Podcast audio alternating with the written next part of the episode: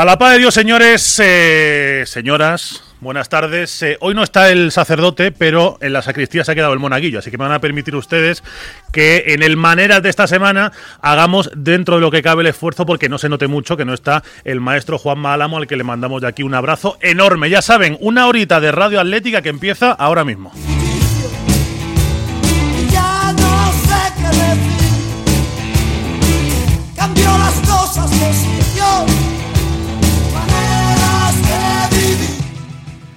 Que sí, que vamos a hablar del filial, que vamos a hablar también, obviamente, de que se ha ido Juan Fran esta semana, que es otro cachito del escudo. Ya se fue una raya o dos con Godín, ahora también con Juan Fran, pues yo creo que merece también la pena charlar durante un ratito de un hombre que vino como blanco y se fue como rojiblanco, él mismo lo ha dicho. Y otro que vino como vikingo y se fue como indio, estará también aquí en el estudio de LGN Radio Fede Baón.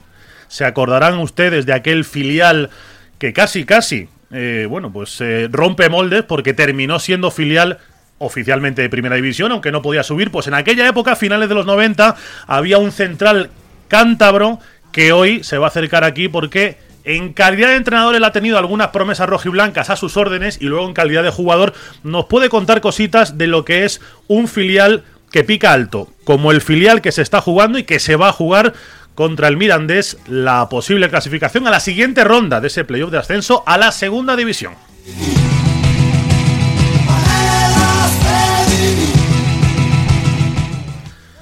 Todo eso, como siempre, con el gran charco a los mandos y bien rodeado de un hombre que está en stand-by ahora mismo, que debe estar más o menos picando el billete en el parking. De don Ricardo Méndez. Hola, Ricardo, ¿qué tal? Muy buenas. Hola, buenas tardes. De don Javier Gómara, ¿qué tal? Muy buenas. Buenas tardes, Fran. Y bueno, pues eh, como digo, del maestro Juan Malamo, al que no tenemos, eh, digamos, en presencia, pero que sí tenemos en espíritu. Así que, como él mismo diría, si ustedes dan su permiso, nos ponemos la mesa camilla y empezamos. Hoy una mesa camilla a la que yo le he quitado el brasero, porque es que ya. Yo, Ya. fíjate que soy andaluz y Ya me gustan quema, los ¿eh? calores, pero no tanto, Ricardo. A mí ya llega un momento en que me gusta echarme, echarme por encima un poquito la tela, pero ya, sin mucho Sí, más ya- calor, ¿no? Ya va tocando ponerse manga corta y, y camisetas bonitas, como podemos hablar del, del uniforme nuevo del Atlético de Madrid para Sí, la temporada que viene. bonito además, ¿eh? Sí. Hay uno que no está aquí, Miguel Ángel Pérez, que nos dirá que lo de la espalda no le convence, porque me lo Claro. conozco yo como si lo hubiera parido. Pero yo tengo una teoría, que el otro día creo que además que la puse en Twitter, que es que cuanto más se parece una camiseta del Atlético a la que le tiraron desde la grada a Godín en el Metropolitano, aquella de Mita, mejor. Y esta tiene un parecido más que razonable, con lo Es- cual creo que es una buena ese noticia. es la prueba del algodón, sin duda. ¿Tú qué opinas, Javi? Eh, es volver a lo clásico, yo creo, volver a las Raro, tradicionales. ¿eh? Raro en la marca que nos lleva patrocinando Sí, un tiempo, Pero ¿eh? por fin yo creo que se han dado cuenta de que lo clásico funciona y que a la gente de la Leti le gustan sus rayas rojiblancas. Eh, por detrás no se puede porque luego tienen que tapar el dorsal para lo de la UEFA y tiene que ir del mismo color y demás. Pero a mí me gusta, me recuerda mucho a la que tuvo el Athletic, creo, el Athletic de Bilbao hace un par de años. Sí. Pero es clásica, es tradicional y creo que es la, a la gente del Athletic lo que le gusta. Rayas rojiblancas, además, cuanto más finas y más mejor, ¿no? Porque Sí, cuando claro. son pocas y, y gorditas, nos ha solido ir mal. Además que, que Nike ha jugado al- a la experimentación con, con el Atlético de Madrid, especialmente Sí, en las sí, sí. últimas temporadas. Y, y la verdad es que yo creo que en general no ha terminado de calar esa, esa vanguardia de diseño en, las, en los uniformes. Yo creo que siempre debería haber por lo menos un uniforme en cada temporada que fuera reminiscente. Y aunque quisieran alternar con otro más experimental, siempre debería haber uno de, re- de repuesto para recuperar las señales de identidad y jugar de cuando en cuando con él. La pregunta es quién se va a poner esa camiseta. Yo antes de lo que digáis, antes de que lo digáis vosotros, eh, la pega es el escudo. Bueno, claro, claro, evidentemente. Claro. Y, y cada vez suena más alto la- las voces. Yo no sé si es que cada vez levantan más el volumen Cada vez son más, o cada vez son más. más importantes. No solo más, sino con más caché. Sí, eso parece. Y no quiero desvelar nada, no quiero leer es. entre líneas de nada, pero igual alguno que nos está escuchando se sorprende en breve de la gente tan importante que dice, oye, a mí este escudo no me representa. ¿eh?". Sí, sí, sí, Este logo, que- mejor dicho, el escudo. pa- sí. Parece que crece la resistencia contra el imperio oscuro. Ya no Sí, es sí. que no represente, sino que, que gusta lo tradicional y el escudo de toda la vida. La- lo hemos visto en las, de las despedidas de tanto de Godín como de Juanfran. Los dos han acabado con camisetas de, de finales de los años 80. Y encantados de la en el caso de Juanfran de principios de los 90. Sí. Y es la camiseta, yo creo que, y el escudo que, que representa a todos. No será la primera vez además que, que triunfa algo así, porque hace poco recuerdo que en el Leeds United, por ejemplo, hubo un movimiento contrario al nuevo escudo que se diseñó y salió adelante. Sí, correcto. Se quitó de en medio. Y en el fútbol español, hace no demasiado, un- algunos años más, 5 o 6, el Zaragoza intentó también modificar el escudo y modernizarlo y la afición dijo que no, que no hay. Lo que pasa que la diferencia es que aquí está implantado ya. En el club te dicen siempre Juve, Juve, Juve, Juve. Te, te lo sueltan como si Pues fuera yo te un digo mantra. que conozco algún que otro fan de la Juve y muy contento no está. ¿eh? O sea, no, no sé cómo estará ahí el movimiento de oposición y de resistencia, No pero extraña. no creas que Pero- la afición está dando palmas con las orejas. ¿eh? Pero el, el- el club es realmente severo con esto. Cuando lo implantaron, eh, los, los chavales de, de la academia, si se les olvidaba la camiseta de, de esa temporada, iban a entrenar con una camiseta de, de la temporada anterior, les mandaban a casa. O sea que el, el- lo tajante que es Casi nada. el, el cambio de, de- de escudo parece una cosa un poquito fundamentalista, Sí. porque, porque muy poco abierto a diálogo, se obvia totalmente, no, solo hay que ver las piezas audiovisuales del club, eh, omiten todo lo posible que se vea el escudo antiguo y parece como si fuera una parte vergonzante del pasado, y es lo que te sorprende, que dices tú, tu pasado es tu mayor motivo de orgullo, no deberías esconderlo, deberías sacarlo a relucir. Si tú crees que has evolucionado el escudo, deberías estar dispuesto a entablar un debate, decir, el, el escudo actual es mejor por esto, por esto, por lo otro, pero esa, es, esa conversación se ha metido debajo de una alfombra como se hace con mucha frecuencia con, con el con el sonido atronador del- de, los, los- las redes sociales del Atlético de Madrid y de los altavoces del Wanda Metropolitano, que es como solo mi, mi versión es la válida y solo mi visión del Atleti es la, la visión del Atleti que debe persistir. Pero es, que- es que además yo creo que el error es que no convivan los dos. Yo creo que el- Claro. el, logo, el escudo nuevo ha, ha llegado para quedarse. Bueno, y no además Sí, que queda muy bonito en el, Claro. membre- en el membrete Sí, de alguna sí. comunicación oficial. No va a ir, ese tipo de pero eh, siendo realistas y siendo prácticos incluso,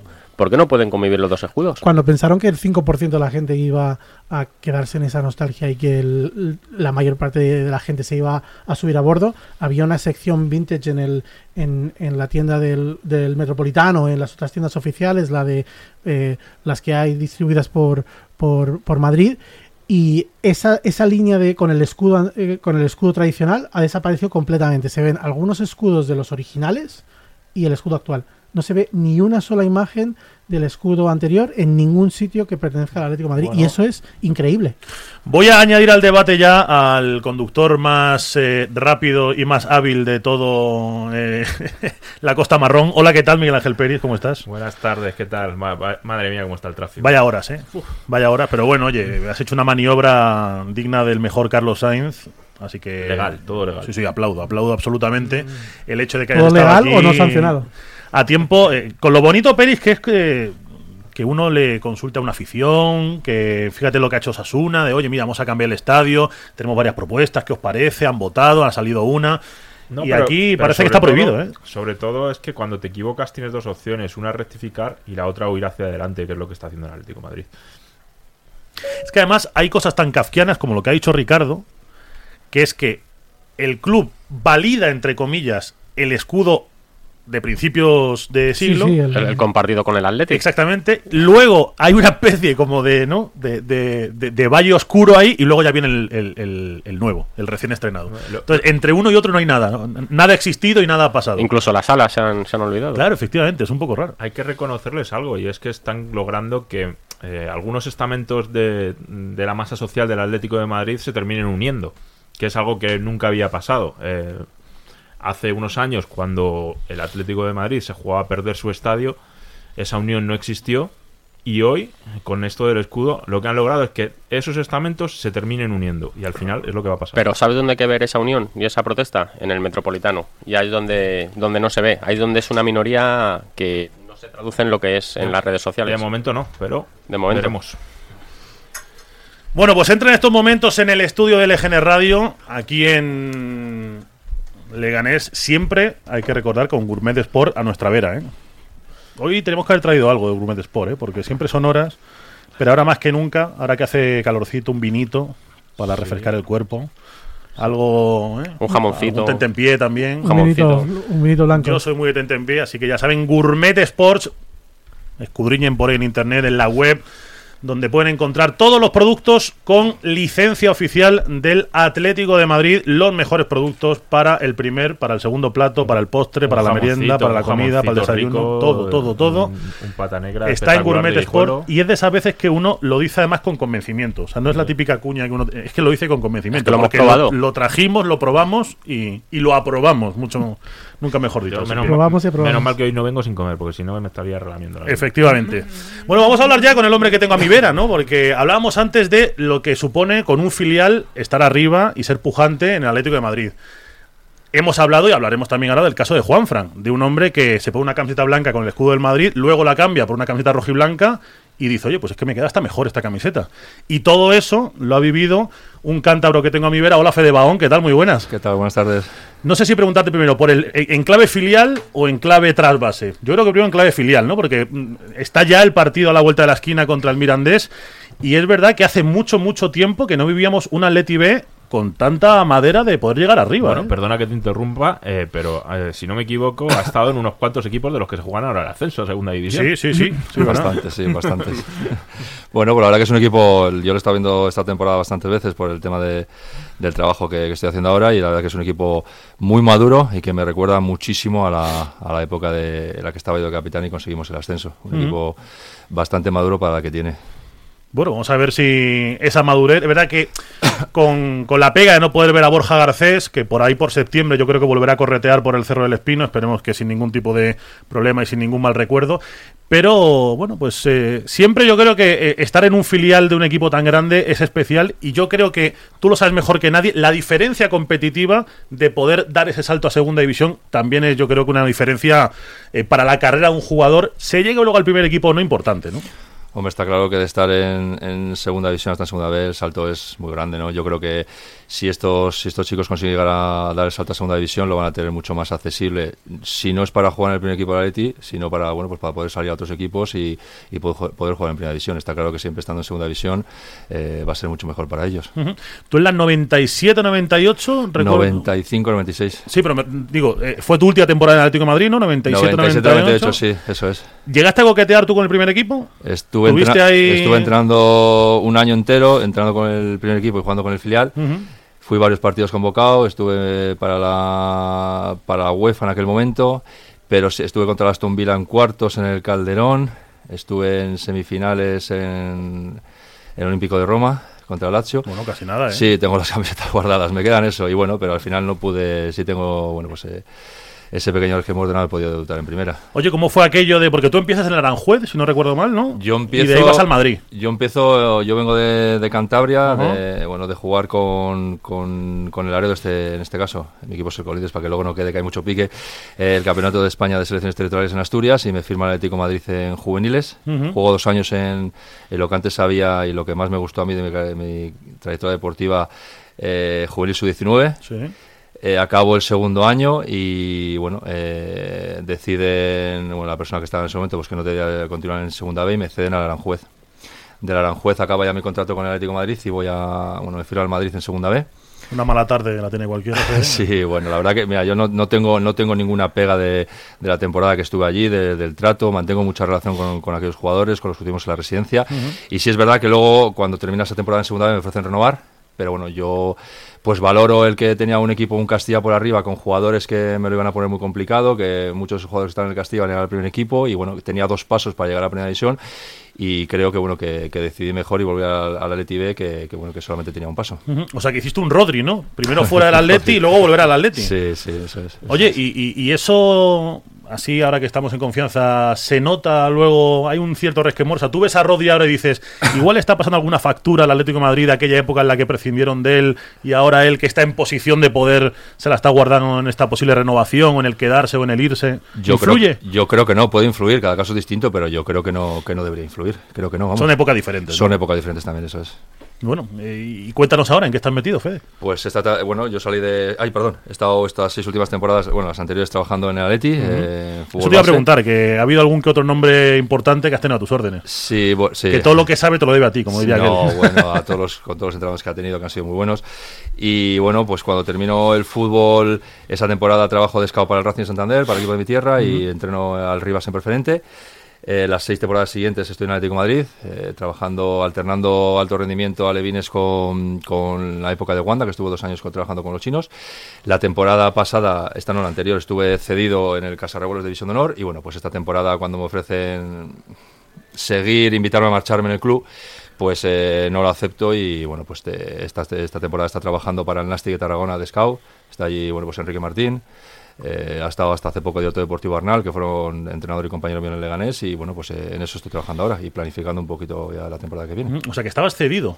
A los entrenadores también nos ceden. Bueno, es una especie de, bueno, yo lo, que- lo que ¿Qué pedí, cosas, eso no lo, lo sabía, lo ¿eh? que pedí, bueno, lo explico, lo que pedí era que si quería, a mí me convenía porque yo quería competir y entrenar y bueno, pues eso en Wanda no, no se hacía porque jugábamos, sí, sí competían los chicos, pero no, no con los tres puntos, entonces al final no, no se le podía más competir.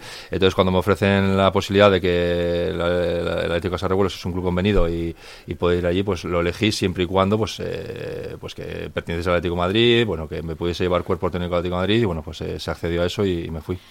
¿Y quién de estos bichos has tenido todas tus órdenes? Cuéntanos.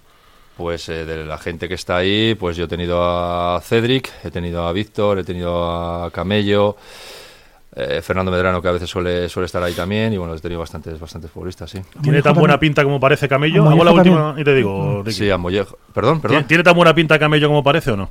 Camello tiene una cosa muy buena, eh, que lo lleva, lo ti- lo- yo creo que lo tiene de la Levines, de que lo tuve yo, que, que tiene mucho gol. Tiene algo, tiene un imán, un imán para todo lo que toca. si juega de- lejos del área no es tan importante, pero si juega cerca del área tiene una cosa muy importante que es gol. Y es verdad que no le ha quedado para nada grande la segunda B, ¿eh?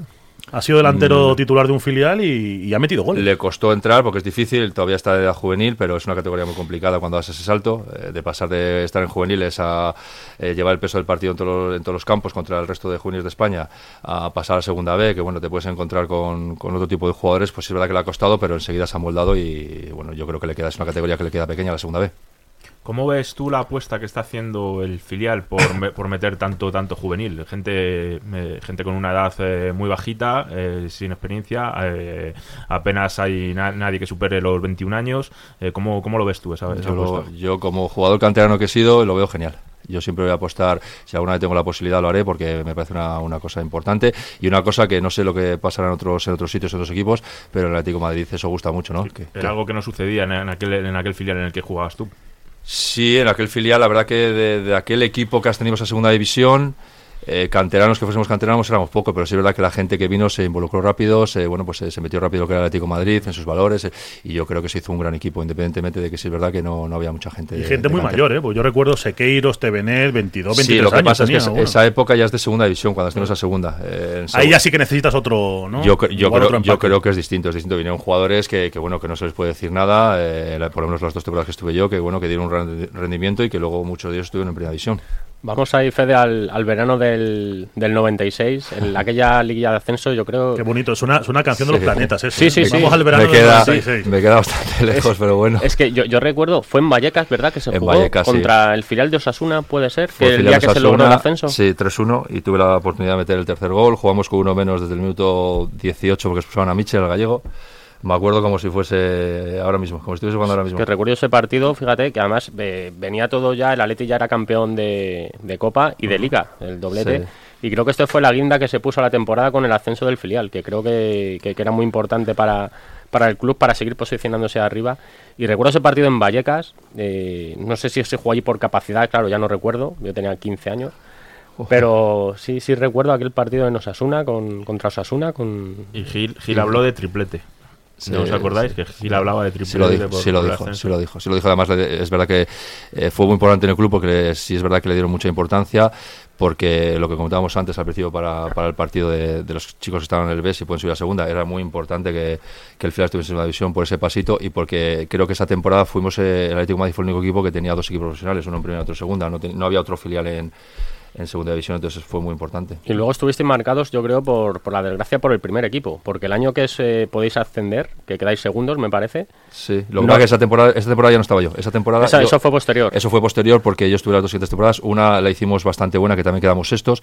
Y esa temporada que yo no continúo, yo ya es cuando vengo aquí a Leganés, que estoy cinco temporadas Ujú. aquí. Yo me enfrento contra ese equipo en segunda división, pero estando en, en el Leganés. Y luego, no, quería decir que esa fue que ya no estaba Fede, pero el filial eh, no puede Ascender, ascender a sí. primera porque está la Leti en primera. Sí, sí, queda segundo. eh, queda segundo, segundo. y al año siguiente eh, lo- logra salvarse, yo creo, en la última jornada, una, Sí, una es, salvación agónica y al final acaba bajando porque el Atleti baja a segunda. Le, le arrastra, Sí, sí. eso es, de segunda a segunda y tiene que bajar así. Me ha puesto Peris un pase en profundidad perfecto que voy a remachar, que es que, eh, ¿qué os dijo Gil después del ascenso? Algún regalito haría, ¿no? No sé si Sí, bueno, alguna apar- fiestecita en aparte- Valdeolivas, a- algo así habría, ¿no? aparte de la... Siempre se portaba muy bien con nosotros, ¿eh? Yo cuando como capitán que tenía co- a todo, pues al tema de negociar prima, negociar todo, y la verdad que con el filial siempre se portaba muy bien, y él sabía la, la importancia que tenía, y sí, yo me acuerdo que sí creo que nos regaló aparte de las finales que teníamos pactadas al principio de temporada por entrar a la liguilla y por subir, eh, nos regaló un reloj eh, con el tema del ascenso, la fecha, que es un- bueno, al final es un recuerdo muy bonito, y siempre se portó muy bien con nosotros. Y alguna anécdota tendrás.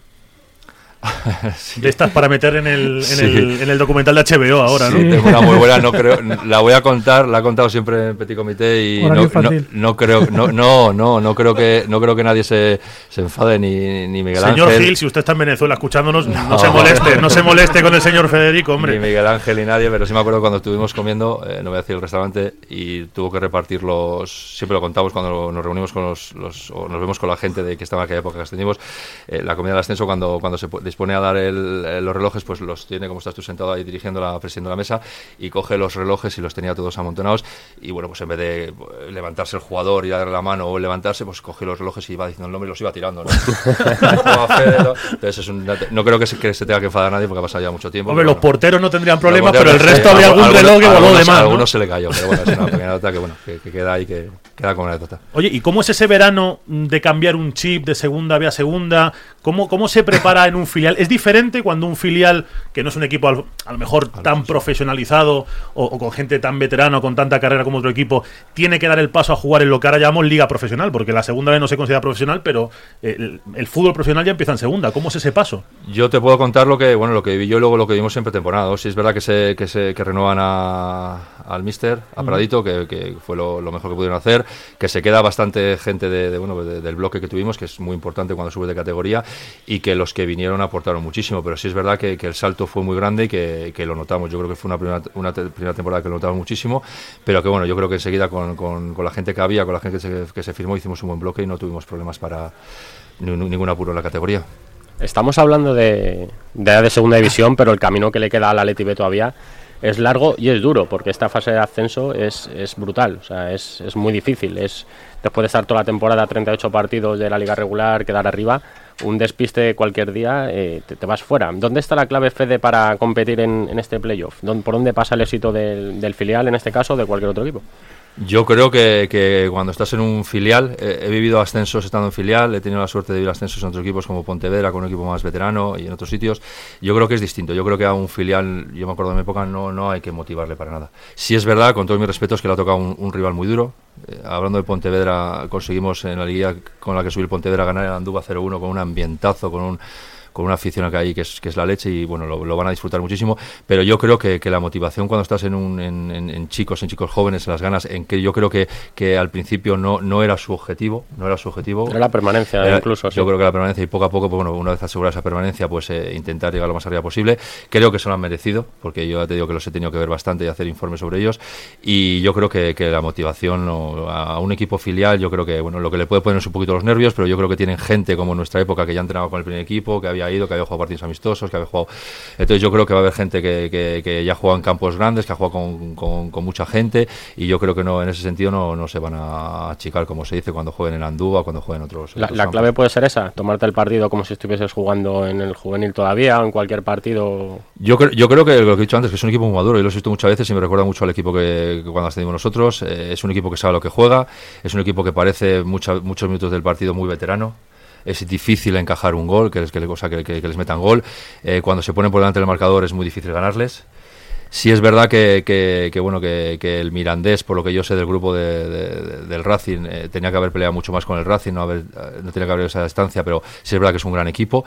Eh, yo creo que en estos partidos de eliminatoria, que no es como antes cuando jugaba yo, que era como una especie de mini liguilla, no puedes tener un solo error. Eh, me acuerdo pues en mi época que sí lo podías tener, porque bueno, al final te quedaban otros cinco partidos, pero aquí como hagas un partido malo... Claro, era, era- se jugaban Sí, ida y vuelta 3 y 3. Eso, era un primero, un segundo, un Sí. tercero, un cuarto, era una liguilla y jugabas todos contra todos, que nosotros me acuerdo que entramos de, entramos de cuartos. Por un por- no sé si os acordáis de aquello porque el Madrid empata en, contra el Deportivo de La Coruña B si no, no, no o sea nos hace el favor el Madrid de entrar y luego se lo agradecimos subiendo nosotros. Y, y- Como tiene que ser. como tiene que ser. Y, y bueno yo creo que eso es lo más importante no no tener no te- que no te, que no, no te puedes permitir tener un partido malo no lo has tenido igual o lo has tenido a medias durante la temporada pero aquí no te puedes pe- permitir tener un partido malo porque el Mirandés es un grandísimo equipo tiene una grandísima plantilla y es un equipo también que juega muy bien con el marcador a favor y yo creo que si tienes un, un partido medio malo no te digo ya malo al 100% pues estás no hace falta igual ni jugar el partido de vuelta ¿Cómo de equilibrada ves la, la eliminatoria? ¿Ves, ves al- un claro favorito? No, eh, no por, no por lo que digo. eh, en un principio el, el Mirandés en ese grupo tenía que estar mucho más cerca del, del Racing, incluso peleándole el primer puesto. Y al final la sobrepasó Logroñés, eh, que ha ido de menos a más. eh, y casi el Baracaldo ha estado ahí también peleando, muchos equipos. Entonces yo creo que, que es una, si hubiese sido el Mirandés que todos esperamos, igual es un poquito más, más para Mirandés. Pero yo creo que conociendo a Staletti, trabaja como está, la madurez que tiene, yo creo que está al 50%. Yo veo estableciendo un paralelismo eh, estilo como el primer equipo, ¿no? Que le cuesta mucho hacer el gol al filial, cuando se pone por delante lo que tú decías es un mundo para tal, un equipo maduro, un equipo serio, un equipo que sabe lo que juega. Creo que se llevaba mucho tiempo demandando en, en la cantera del Atleti, como pasa en el Barça, por ejemplo, que Un estilo de juego. un estilo de juego desde el primer equipo hasta, hasta abajo. Creo que en el Atleti los últimos años, eh, a lo mejor no tan marcado como en el caso del Barça, pero sí que se está viendo que se está jugando más o menos a lo mismo. Hombre, yo creo, de- yo si quieres hacer una comparativa de cuando estaba yo desde juveniles, yo me acuerdo que en juveniles, eh, incluso pasamos por segunda y segunda, en mi época te hablo, nosotros jugamos exactamente igual que el primer equipo, por lo que estás comentando tú. Eh, no sé ahora mismo, ahora mismo yo eh, cuando estuve cuando estuve en los alevines y cuando estamos sí, sí entrábamos en el mismo sistema que el primer equipo, sí lo trabajamos, pero nosotros había muchos pasos de, de alevines, cadetes, juveniles hasta llegar a no sé cómo está el tema ahora. Eh, sí te puedo contestar a la primera pregunta que has hecho de, que, de que, de que, bueno que, es un equipo que está muy bien trabajado, es un equipo que bueno que Oscar le deja, eh, eh, como le conozco y como sé que juega, le gusta dejar eh, ya lo hacían juveniles eh, siempre dos delanteros descolgados para obligar a dejar tres defensas, que trabaja con un bloque bloque de defensa, bloque de medios y luego pues jugar mucho al tema de transiciones y bueno eh, aprovechar también acciones a balón parado. Bueno, es un equipo que está muy bien trabajado. Eso te quería preguntar también, Fede, porque se habla mucho de jugadores, obviamente, porque al final la gente pues está atraída por los Mollejo, por los Camello y compañía. Pero yo quiero hablar de la labor de Oscar, que es un hombre que eh, ya en categorías más inferiores todavía tiene un palmarés que es increíble, pero es que eh, le da un empaque al Atlético de Madrid muy especial. Hay entrenador ahí, ¿eh? Yo no, no quiero que, que la gente, bueno, yo tengo muy buena relación con él, le he visto trabajar cuando está allí, aparte yo primero tildo a la, a la gente como primero como persona, antes como entrenador, me parece una grandísima persona, un- un- una persona que, que ve muchísimo el fútbol y que, y que, bueno, lo que tú dices, tiene una trayectoria, un palmarés muy bueno y, bueno, y lo está demostrando también en la segunda vez. Es verdad que todo el mundo podía decir que haber conseguido lo que consiguió con juveniles de la Leti, entre comillas, hay mucha gente que lo escucha decir que se equivoca, que es fácil, para mí no, para mí no. Y, y lo que está haciendo ahora en segunda vez es muy complicado. Tiene, hay, que, hay que valorarlo mucho. Y si ascendiese a segunda división, yo que lo he vivido en mi época cuando estaba paradito, es muy, muy difícil. Muy difícil porque bueno, te enfrentas contra equipos que, que están, son equipos que han estado en segunda, en primera hace muchos años, que tienen otro presu- otros presupuestos, otros jugadores. Y yo creo que tiene mucho mérito lo que está haciendo y me alegro mucho por él. Por él y por, bueno, y por, mi, y por mi amigo Vara, que está con el de segundo, que coincide conmigo. Y si tú tuvieras que elegir a nivel formativo, eh, ¿qué, qué es mejor? ¿Tener un equipo en segunda B o tener equi- un, equipo, un equipo en segunda? A nivel formativo, yo es, que- yo es que pienso que ya cuando estás en segunda B, en segunda A, no es formativo. Es mi opinión, ¿eh? Yo- Bueno, es una, es- te terminas de completar, ¿no? De Sí, dar pero, el paso ese sí, a- pero a- yo, yo creo que ya en, esto- en estas categorías, yo cuando estaba en el Atlético de Madrid, para mí estar en juvenil sub-19, no sé si os acordáis, la juvenil juvenil sub-19 como era anteriormente, era una liga de primera división de juveniles, solamente había un grupo. Y para mí ya no era, no era, no era, era, es formativo, sí, pero bueno, ya está en segunda división, segunda B. Yo creo que los entrenadores ya han tenido que dar suficiente, la suficiente, bueno, pues eh, trasladar esa, esa información al jugador para que cuando llegue a esa categoría esté formado. Pero Sí, no- sí tienen que adquirir el tema de, de la experiencia, igual lo llevas más por el tema de experiencia. Sí, bueno, y, y que el salto de, de juvenil división de honor a, una, segunda división que quizás sea demasiado brusco, ¿no? Sí, por eso lo que comentamos antes. eh, A ver, está, está claro que el que valga, el que valga, como pasaba en mi época, va, va a dar igual el salto de, segunda B a segunda. Si es verdad que sería importante lo que dices tú, un, paso ahí mediano de, de división de honor a segunda B, pero yo creo que el jugador que vale, el jugador que vale, que tenga esas cualidades de, bueno pues de, de- buen jugador, yo creo que le va a venir mejor dar el paso de, juvenil división de honor a segunda división que a segunda B por las complicaciones y bueno por todo lo que lleva el juego de segunda B a, segunda división. Yo creo que si hablamos de los jugadores como estaba antes, de que están con el primer equipo, de, pues todos los jugadores, de, Camello, de bueno de Joaquín, de todos los de, de Sergio, de Mollejo, yo creo que esos jugadores van a venir mejor pasar, dar el salto a segunda división. Es una categoría muy complicada, muy difícil, pero de, de- de división de honor a segunda que división de honor a segunda. Es mi opinión, ¿eh? Y que al final también supongo que pasará como en aquel filial que en un hipotético caso de ascenso el club se encargará de traer algún jugador más experto para mezclar con la plantilla y que no sean solo chavales de 19 años a los que sueltas a competir en segunda. Yo creo, yo ahí no lo sé, yo creo que, que- que sería lo, lo aconsejable. Eh, yo ahí opino como tú, creo que sería lo aconsejable porque si es verdad que nosotros, me acuerdo, la gente que se quedó, eh, éramos gente muy madura, gente que, bueno, pues que, que podíamos jugar o, demostramos que podíamos jugar en segunda división. Si es verdad que lo que vino en las temporadas que estuvimos en segunda división, esas dos temporadas, eh, aportó muchísimo y nos vino muy bien. Tú tuviste en el vestuario a los Ezquerro, a los Paunovic. Sí, lo que pasa que... Los, Baraja incluso, ¿no? Sí, Baraja vino, sí, Baraja yo le dije desde el segundo partido que no sé qué pintaba con nosotros ahí, me acuerdo que se lo comentábamos, que no sé qué hacía aquí el eh, gordo como le llamamos nosotros, luego le llamaron un pipo, no que creo que nos enfade, nosotros le llamamos gordo en su momento, espero que nos enfade cuando me oiga. Eh, y bueno, lo que pasa que los mezclo los jugadores, estuvo Jordi Ezquerro, Sequeiros, eh, Pauno y Tommy, que bueno, una serie de jugadores con muchísima calidad, que estaban, eh, pues eh, acaba entre el primer equipo y el segundo, que la verdad que íbamos a cualquier campo y yo me acuerdo de tener de ir a, a Sánchez Pizjuán con un campo a reventar, un campo lleno, el, el, el Sevilla jugándose el ascenso a primera y nosotros llegar allí y sin esa presión y con esa tranquilidad, esa madurez, ganar 0-3. O sea, te quiero decir que éramos un equipo que, que podíamos ganar de sola a cualquiera, pero es un equipo eso, a- hecho a base de jugadores que estaban que habían subido de segunda B a segunda y jugadores contrastados que venían de otros equipos. Yo recuerdo al Barça B jugando en segunda A con, con David Lombán, que luego jugó Sí. en el Granada en primera. O sea que al final también eh, yo creo que es importante traer esa mezcla. Bueno, Peris, el domingo enfrente un Mirandés con algunos nombres que yo creo que a la gente le sonarán de- de- del entorno del fútbol vasco, Gorka Quijera, con Galder Cerrajería también.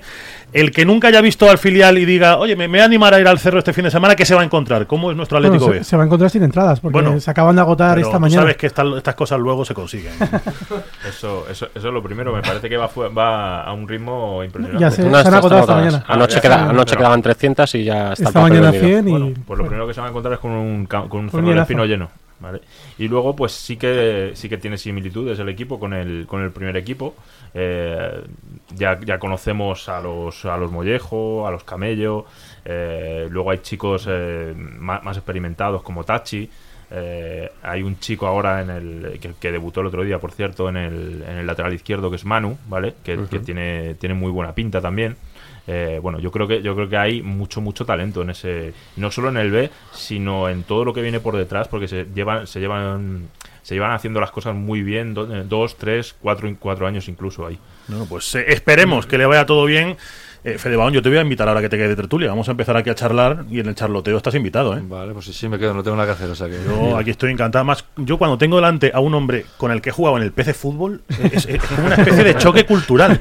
Valía a Fede Baón lo fichaban en Leganés en el PC Fútbol. Valía, valía poco, ¿eh? No, no, pero oye, un central muy aseado. ¿eh? Yo, no, en mis Valía- rotaciones no vale- faltaba Fede Baón. Valía muy poco. Hay que decir que- Relación calidad-precio perfecta. hay que decir que aquí ya hablamos en su día de ello, que aquel Leganés le estropeó un ascenso precisamente al, al Atlético de Madrid. A lo mejor podemos abrir capítulo ahí. prefiero, prefiero no hablar de eso. Y, y, y Fede Baun no llegó a debutar con el primer equipo del Atlético de Madrid, pero sí puede presumir de haber ganado en el Vicente Calderón. Con el Leganés 0-2, sí, es verdad. Sí, sí, Sí, sí. es verdad, sí, es verdad. El único equipo que creo que ganó aquella temporada, sí, es verdad. Y, y tengo una anécdota muy buena de, si me permitís Hombre, por favor. sí. Faltaría. Estamos no se- para eso aquí. Que no, se que no se enfaden la, la gente de Leganés. Tengo muy buenos recuerdos de Leganés. Es mi casa, adoro este equipo y bueno, todo lo que me pasó aquí me dio la oportunidad de jugar en fútbol profesional. La cuota de Leganés de Juan Málamo de cada día, hoy Ahí con. Fede. Sí, yo Leganés lo tengo, bueno, pues eh, bueno, me daría mucho para hablar de Leganés y sí es verdad que cuando jugamos en aquel en, en el partido en el Calderón, cuando saltamos al campo, pues eh, me puse a, a cantar en lo de Atleti. lo siento.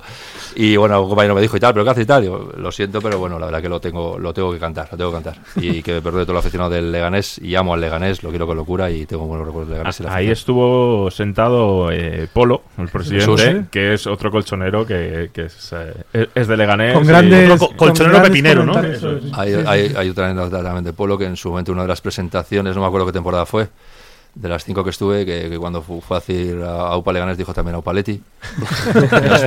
Jesús, la tengo que contar. Pero bueno, no pasa nada, son cosas que pasan, que bueno, que son sentimientos y bueno, al final... eh, Se cuela entre las rayas azules las rayas rojas, ¿no? Un Sí, pero bueno, de- que bueno, sigo diciendo, ¿eh? yo eh, al Leganés eh, le estoy súper agradecido por la posibilidad que me dio de jugar eh, casi 170 partidos en segunda división y lo llevaré siempre dentro de mí. ¿Y qué Ah, recuerdas, ah. Fede, de, aqu- de aquella tarde en la que el Atleti jugó en dos campos a la vez? Bueno, se jugaron en varios campos a la vez. se jugó en muchos campos a la vez, pero bueno, es una... Eso daría para, para escribir, para, tener- tendrías que tener programa para, para tres días seguidos. Nada, pues bueno, eh, la Puedes contarlo, estaba prescrito todo. Sí, no, hay cosas, aquellas cosas que no se pueden contar. Pero bueno, yo creo que podíamos haberle hecho el, el favor a- al Atleti de haber subido si, si aquel partido contra el Tenerife no es que mis compañeros, eh, mm, es verdad que Barbanin estrelló un, balón larguero en el minuto 93 creo que fue, que con el empate lo hubiese servido al Atleti, pero sí es verdad que, que jornadas antes eh, mucho, muchos de los titulares que jugamos habitualmente no pudimos jugar, a mí me operaron de la nariz, hubo gente que estaba sancionada, gente lesionada, pero yo creo que si aquel partido lo hubiésemos jugado, el, eh, en teoría el 11 que venía jugando habitualmente, yo creo que el Tenerife no se hubiese ganado ni jugando tres días seguidos. Entonces, Vamos, bueno, que- sí me fastidia porque, porque no pudo subir al Atleti en aquel momento. Si estás tú sobre el césped, eso no acaba 0-1. No, la verdad, no, a ver, está claro que, que el gol que nos meten viene, viene de falta. Está claro que la falta hubiese pasado, pero sí es verdad que se, yo que sé, yo creo que el partido se hubiese dado de otra forma y Ya paras el partido tú con 0-0, aquí no se juega más, esto está acabado. la verdad que éramos un equipo muy difícil de batir, éramos un equipo muy difícil de crearnos ocasiones. Eh, yo te puedo contar de ir a campos importantes de segunda división, de equipos recién bajados de primera, eh, no voy a decir el nombre, y marcar un gol en el minuto 7-8. 0-1 y, y al volver y diciendo todo se acabó el partido y esos jugadores que estaban en- mirándonos con cara de loco como diciendo cómo estando aquí con 50.000 personas ¿Dónde van eh, estos? ¿Dónde van estos 0-1? Vamos a meter 4 y acaba el partido 0-1. Éramos un equipo que, bueno, que, que estábamos muy comprometidos con, con el Leganés, con, bueno, con aquel momento el entrenador que teníamos que, que era, que era Enrique Martín y éramos un equipo muy difícil de batir. Pues ahora el presidente estará por aquí, ahora si quieres saludarle, ahora vamos, que no, no andará muy lejos. Bueno, ¿Cuánto echo de menos aquello de 1-0 y se acabó el partido? Y tanto, de 2014, ¿no? Sí, 2013. sí, sí, sí. eh. Era, era una frase que el Atleti se podía poner también en las camisetas donde pone la etiqueta, porque sí, es sí. casi casi parte del ADN. Bueno, Ricky, ¿qué traemos musicalmente hablando en Bueno, el día de hoy? Empieza a traerme aquí hoy tapitas. delegado, hoy delegado. Están aquí. Hoy eh, Charco y yo hemos sido los culpables. Pues Hoy entonces- Pero cuenta la historia, cuenta por qué has Entonces, elegido me hoy- gusta, que me Me fío absolutamente. Joaquín Sabina y Fito Páez llueve, llueve sobre mojado, que es Mara- algo que, maravilloso. que está pasando en el Atleti últimamente con, con tanta salida.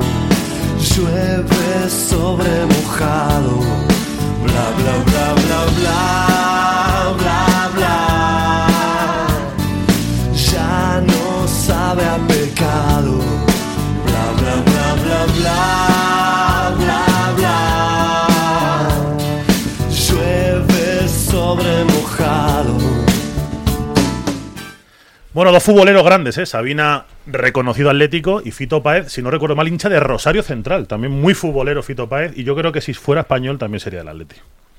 Yo creo que sí. Aunque bueno, eh, aquí hay que acordarse siempre de, de Pancho, que es el que el artífice de todo esto. Correcto, correcto. bueno, vaya semana que hemos tenido, ¿eh? Yo estoy empezando. Hubo una época que teníamos aquí un contador en el estudio del LGN Radio que íbamos subiendo con las lesiones. 41, 42. Y ahora yo tengo el mismo contador con los, con los que se van. ¿No? Hombre, esperemos O sea, no llegar a tanto. Yo creo que el, el- el año que viene, a, a día de hoy, estoy empezando a plantearme muy seriamente si el Atlético de Madrid se está a lo mejor pensando jugar con Oblak solo y luego ya centrocampistas y delanteros. Estás mirando una plaza A lo mejor va tan sobrado. Oblak que al quinto Zamora juega el solo de defensa. Yo ya sabéis que en febrero dije, dije 10, 12, 12 bajas. Y alguno me tachó de loco. ¿De dónde vas? Estamos en mayo, no os pongáis nerviosos, estamos en mayo. ¿Tú cómo lo ves, Fede? Este, esta yo salida. Creo, yo creo que son ciclos, la verdad. Este que, bueno, a, mí, a mí, como es lo que me afecta al tema defensivo, que es lo que estabas comentando, que estás saliendo mucho defensas, es verdad que es, eh, es uno de los temas más importantes del Atlético de Madrid, el tema defensivo. Sí, es verdad que no solo cuando hablamos de defensivos el tema de los cuatro defensas o los cinco cuando juegan, cuando cambia el sistema, sino todo el bloque. ¿no? Yo creo que lo que ha conseguido Simeone eh, con tanta gente de, bueno, pues de tanta fama, tanto tan buenos futbolistas internacionales y conseguir que todo el mundo trabaje, todo el mundo ocurre una temporada, otra, otra, otra, otra, es muy difícil y bueno, yo creo que, que cuando se hacen estas cosas, yo creo que ya se tienen mirado muchos jugadores y no se hacen porque, no se hacen porque sí.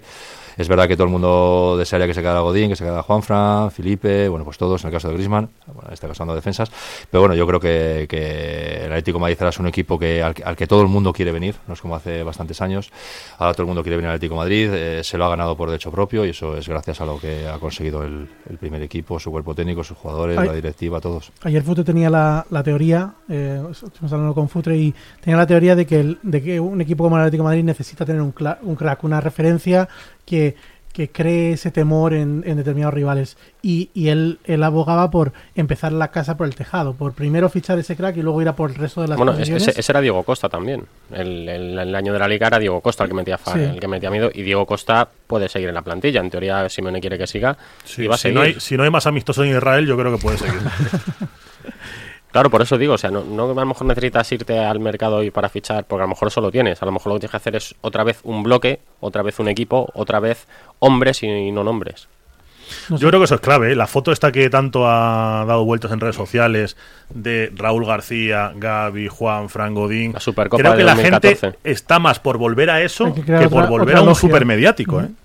Sí, sí, parece que sí. Sí, pero también es verdad que si se va Griezmann y tú no traes un refuerzo, no te digo galáctico, Mediático. pero algo mediático y algo... Yo he visto La- más lagrimitas por esa foto que por Sí, la despedida sí, de Griezmann, pero luego que, era- ya- que es el mediático. Pero luego llega el mes de agosto, tú no has fichado a nadie y dices, a ver, vamos a ver, ¿dónde La- está la aquí el dinero? Eh, se ha ido Griezmann, no viene otro de, de su categoría, ¿sabes? La, la cuestión es si se pretende buscar un sustituto para Griezmann con sus mismas condiciones o, o se pretende girar hacia otra cosa. Hacia O otro lo que dijo Simeone, Peris, de igual lo que hay que fichar es un Griezmann, el Griezmann que nosotros trajimos. Uno cuando trajimos a Griezmann, Uno- efectivamente. uno- uno. No el Griezmann que se ha ido, sino el Griezmann que vino.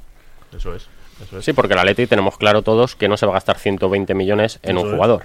Lo tenemos claro. Y sí, sí, yo sí. Y, y si, y si viene un jugador de, 100 de 120 millones, no va a ser con el Atlético pagando 120 millones. O sea, Va a ya, ser con ya pagará, claro, extrañas de... ya, ya pagará 60, 70, el, el representante pondrá otro, y disfrute y un, después- un fondo de inversión camuflado. O sea, que vendría de Portugal o del Mónaco. Vamos a Claro. ¿no? Vale. Yo creo, yo creo que sí, que si esto hubiera sido hace, hace muchos años, yo creo que está claro que empezarían por el, por el bloco como se hacía antiguamente, ¿no?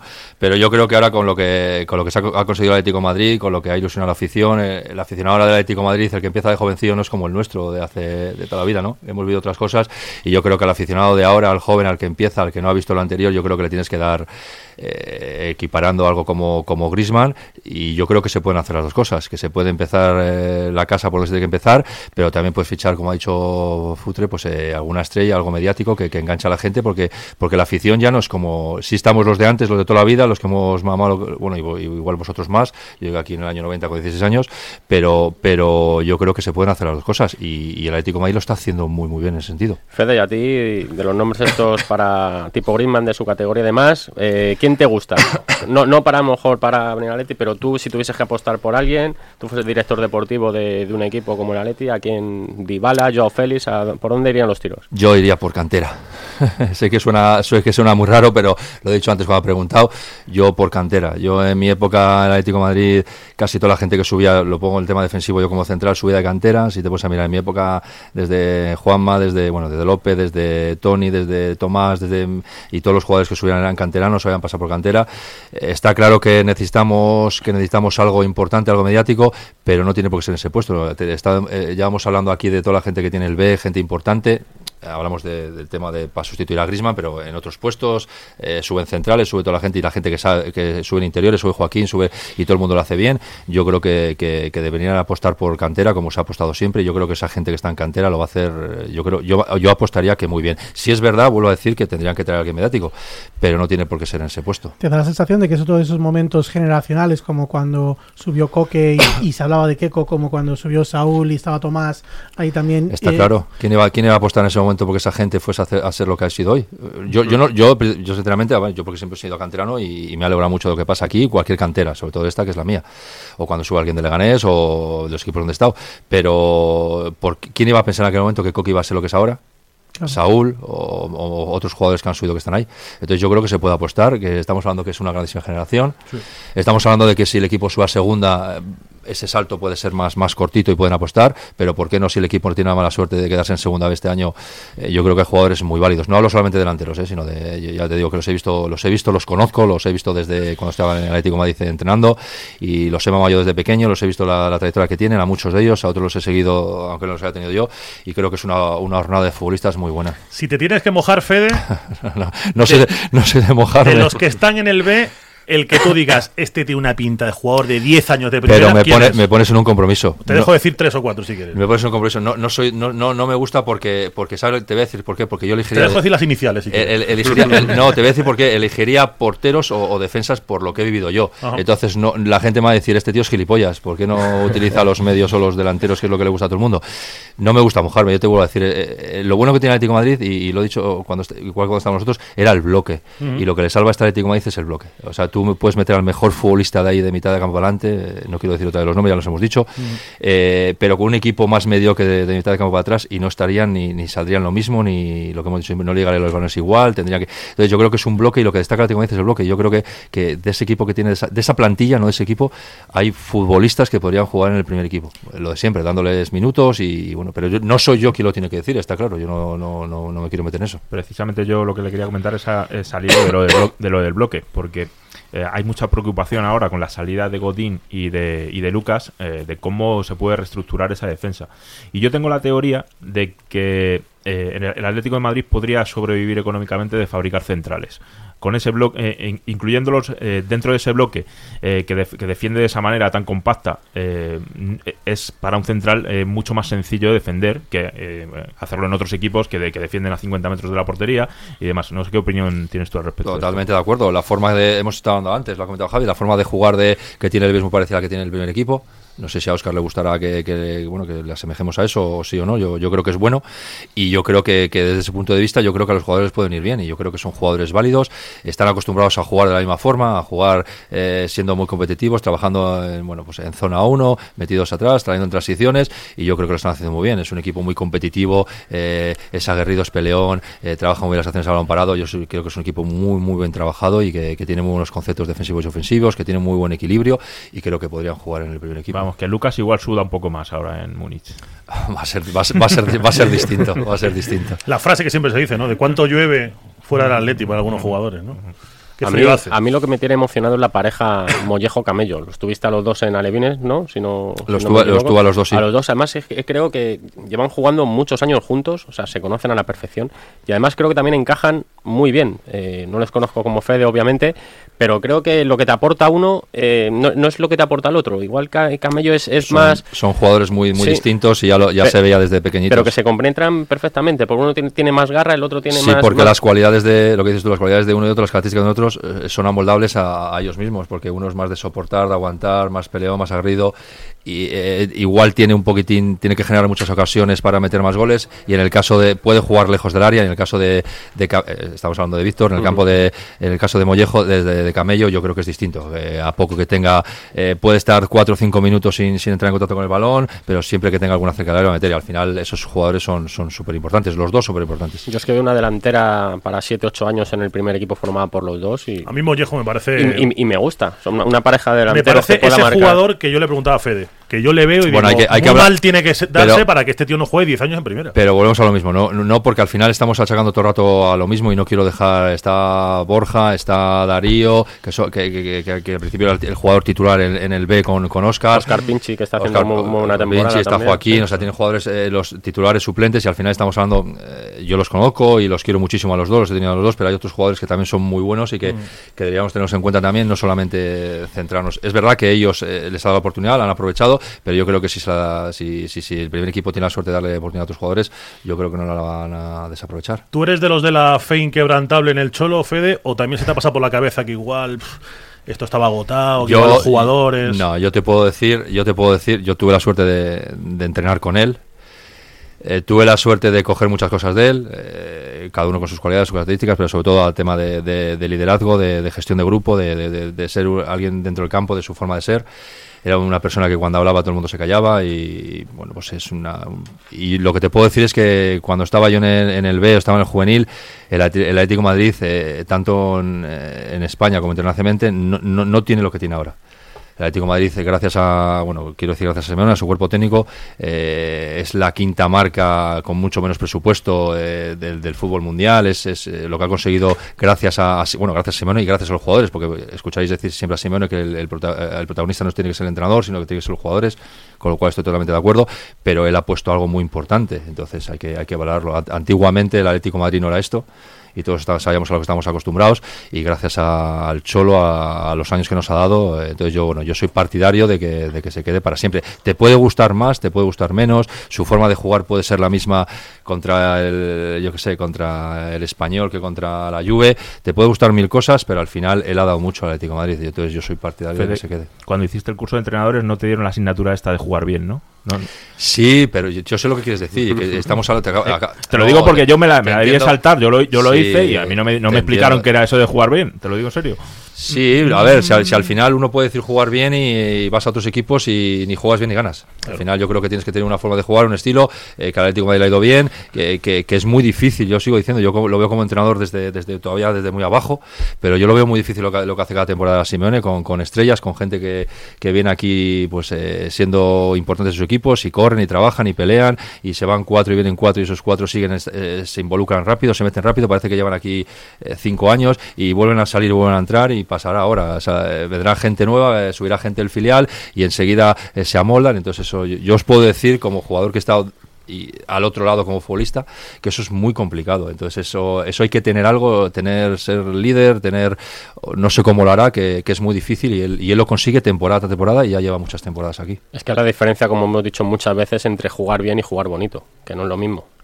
Jugar bien se puede jugar de muchos estilos. Jugar bonito o que sea preciosista o el fútbol este del tiki-taka, eso cada vez lo ven menos. O sea, bueno, y que, y que vamos a decir que el, que el Atlético de Madrid... eh, ha jugado muy bien al fútbol. Eh, Yo creo que el Atlético de Madrid cuando juega en campo contrario, cuando juega de tres cu- cuartos de campo para adelante, yo creo que el Atlético de Madrid tiene jugadores que, que juegan bien y, y se juega bien. Yo creo que la gente no sabe diferenciar. Que el Atlético de Madrid eh, no le guste muchas veces iniciar desde atrás en zona de inicio, zona de creación, pero que se salte esa primera línea de presión del, del rival y una vez que esté en campo contrario, yo tengo, yo me gusta grabar los partidos de, bueno, pues ahora que estoy de estado de scout para el Nastic, veo muchos partidos, me los vuelvo a ver y me gusta como, como no como ojeador o scout, sino como entrenador que soy, por- y tácticamente como tiene trabajado el Atlético Madrid al equipo, es, yo creo que hay muy pocos equipos en el mundo que lo tienen trabajado.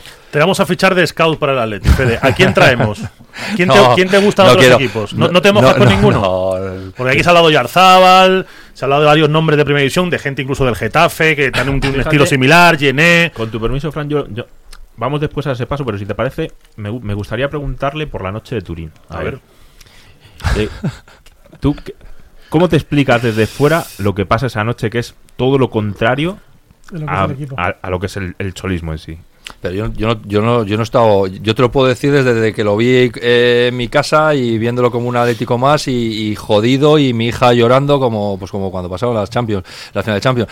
Pero no sé, hay que estar allí. El jugador es, es como el caso de. Si le preguntas a, a Piqué, a Messi, qué pasó en Anfield. Ti- Tienes la sensación de que hay algo que no sabemos.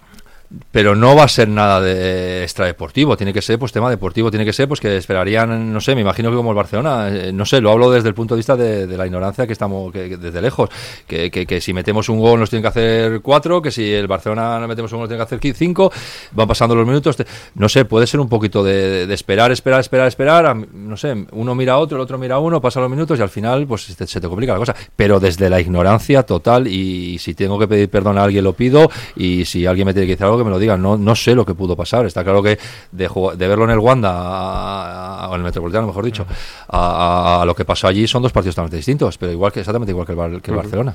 ¿Tú entiendes que Godín no se haya retirado como Atlético, Fede? A mí me hubiese gustado que, que se hubiese retirado el Atlético de Madrid. Es que a mí No- no además te me da la sensación de que de cara al año que viene hay mucho jugador como que ha aprovechado que dos, tres vacas sagradas se han ido para decir, pues pillo el turno yo también, ¿no? Sí, llaman, llaman a la puerta para... Da, da la sensación eso, por lo menos con la situación de Rodri, que a lo mejor hace muy bien, porque, porque llegó a una situación de debilidad y ahora aprovecha esta situación en la que tiene varias, varias novias para, para llamar a la puerta y decir... Claro. ¿Cómo Pero llama Morata? lo de- Atra- Atraquito. Lo, lo de Rodri estaba previsto desde el año pasado, según firma el procedente del Villarreal, ya queda claro que que van a tener una ficha de dos millones y medio aproximadamente y que cuando acabe la temporada se van a sentar para mejorar esa ficha y subir esa cláusula. Eso es peligroso. En eso, no, En pero es, es- de- es peligroso, pero que es, es en lo que han quedado con él y es lo que están Esto- haciendo esto ahora. ya sucedió con Coque, te- después de, de ganar la liga, se tuvieron que sentar y ponerle unas Sí, por, cifras económicas. vi- vino el Barcelona con ofreciéndole un buen contrato y el Atleti se lo igualó. O sea, es, es ley de y vida. con Saúl, si no me equivoco, también ha pasado lo mismo, ¿no? Sí, sí, es que- Cuando ha tocado renovar. Bueno, a ver, ¿no? A ver el año que viene cuánto se quedan, cuánto Bueno, cobran, de- Peris. De, entrada, eh, esa brecha salarial de la que tanto hemos hablado no va a existir eh, de manera tan Ese agravio comparativo, ¿no? Eso es. Y a, y a lo mejor ha faltado, o sea, lo que, lo que nos hemos quejado alguna vez es de que la plantilla era tan corta que se te lesionaban tres y ya estabas tirando de, de chavales del filial que algunos no están hechos, a lo mejor es, es la oportunidad perfecta para tener esos chavales en la primera plantilla desde el primer momento y que se desarrollen del- definitivamente en... Pero ta- también tienen que jugar. Porque si solo. Yo creo, yo creo que en ese sentido eh, el cuerpo técnico del, del primer equipo, porque siempre, bueno, cuando hablamos, yo siempre que me refiero a Simeone quiero hablar de que, que- que todo el mundo entienda que es el, el cuerpo técnico, no solamente. Yo creo que sí, que sí han contado con, con gente del primer equipo, que los han tenido en cuenta, unas temporadas más, otras temporadas menos, y yo creo que eso es súper importante, que, que- que sigan apostando por gente de cantera y que el Atlético de Madrid siempre ha tenido mucha gente de cantera. En, ¿Y, y qué apuestas equipo. más? ¿Por una, una situación como la de Jiménez o la de Correa que se tiraron prácticamente un año en, en blanco haciéndose eh, a la sombra o que, o que sean jugadores que jueguen en el filial, por ejemplo, y de vez en cuando peguen ese salto? Como futbolista, ¿qué es Pues lo va que a más te conviene? pues va a depender un poquito, hombre, va a depender un poquito si el equipo asciende- el filial asciende a segunda o no. Yo creo que eso Claro. va a marcar un poquito de la situación, si hacerlo de una forma, hacerlo de otra. Claro. Claro, por eso sería clave y sería muy positivo para, para el futuro del Atleti que, que se pudiese dar ese ascenso. Pero vamos, como decíamos antes, va a ser muy complicado, yo creo, la eliminatoria contra el Mirandés y luego la, si pasas en la, la que venga luego. Hombre, tiene que pasar, al haber quedado eh, tercero, tiene que pasar tres eliminatorias. Pero bueno, yo creo que es un equipo capacitado. Y yo te digo que el tema de, si fuese cualquier otro equipo, pero un tema, un tema de un filial que yo lo he vivido, los filiales tenemos cosas, teníamos cosas buenas. Yo me meto como jugador eh, cuando tenía el pelo blanco. eh, eh, éramos, teníamos cosas buenas que cuando estábamos al 100% era muy difícil de ganarte cualquiera, no te ganaba nadie, da igual el presupuesto que estuviese, la categoría que estuviese. Pero sí es verdad que, que- que te puede salir un partido malo como yo tengo eh, cuando estaba en el ITV, que te salía malo y al final te goleaban. Entonces yo creo que creo que eso no va a pasar, creo que eso no va a pasar porque son, ya te digo que son chavales muy maduros.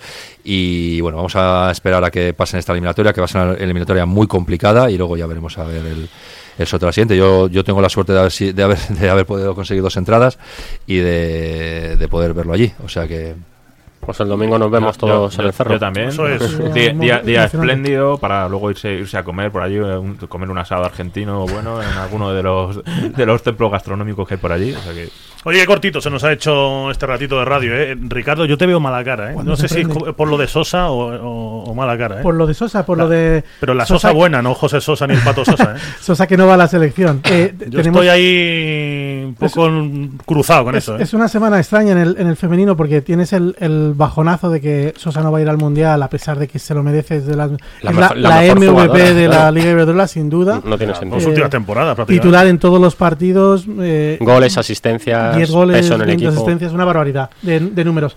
Y, eh, pero eh, el Atlético de Madrid está haciendo las cosas muy bien en, las, en los despachos y lo- las renovaciones son de un calibre brutal. Tre- Tres Eh, esta semana han sido, ¿no? y, y que, y que tres, porque el, el Linari es una jugadora importante, pero la ex Alexandri, el Barcelona daba por hecho que volvía y el Barcelona tiene un poder económico que el Atlético de Madrid simplemente no ha podido competir a la hora de retener a Pereira o a Mapi León.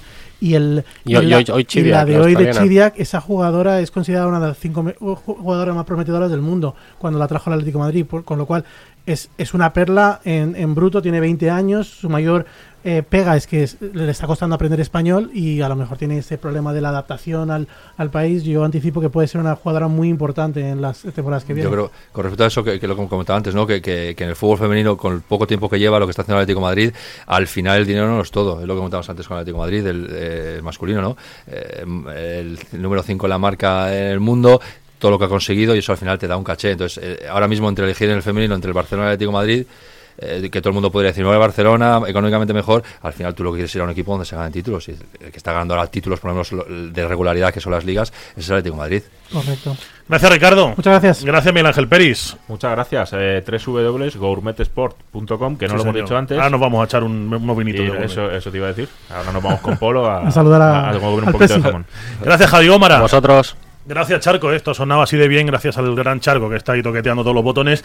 Y gracias, Fede Baón. Un auténtico placer tenerte por aquí. Muchas ¿eh? gracias. Cuando queráis ha sido un placer y bueno, he estado, he estado- me, me he encontrado muy bien, he estado entre amigos, o sea que. Ya sabes que esta es tu casa. Ahora todo lo que has callado nos lo cuentas de cañas. Venga, ahora lo Venga, cuento. ok. Venga, hasta ahora. Chao. Gracias a todos por haber estado ahí en un nuevo programa aquí en LGN Radio de Maneras de Vivir. Gracias también al maestro Álamo, que me ha dejado aquí los avios de matar, como dicen los toreros. Más o menos hemos hecho una faena buena de aliño, así que la semana que viene ya está él a los mandos para seguir hablando de lo que más nos gusta, del Atlético de Madrid. Sean felices, adiós.